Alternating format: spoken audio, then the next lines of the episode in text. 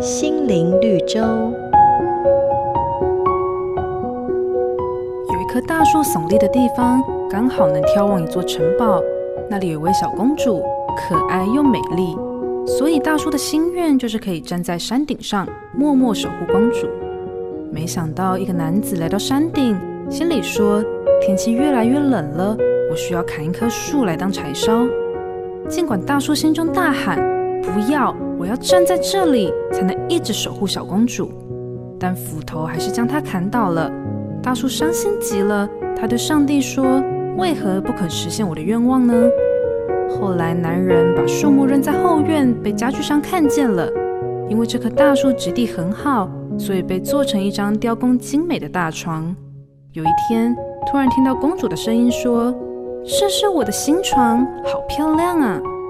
原来她被送进了皇宫，成为公主的床铺。大树终于可以天天守护公主了。你是否也觉得上帝没有垂听你的祷告呢？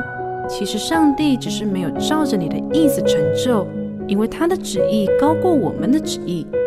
只要相信，上帝的祝福永远比我们想的更美好。每个打动人心的故事，都是驱使我们改变、让我们成长的力量。如果你喜欢我们的节目，请帮我们分享给你的朋友，也别忘了按下订阅，避免错过之后精彩的内容。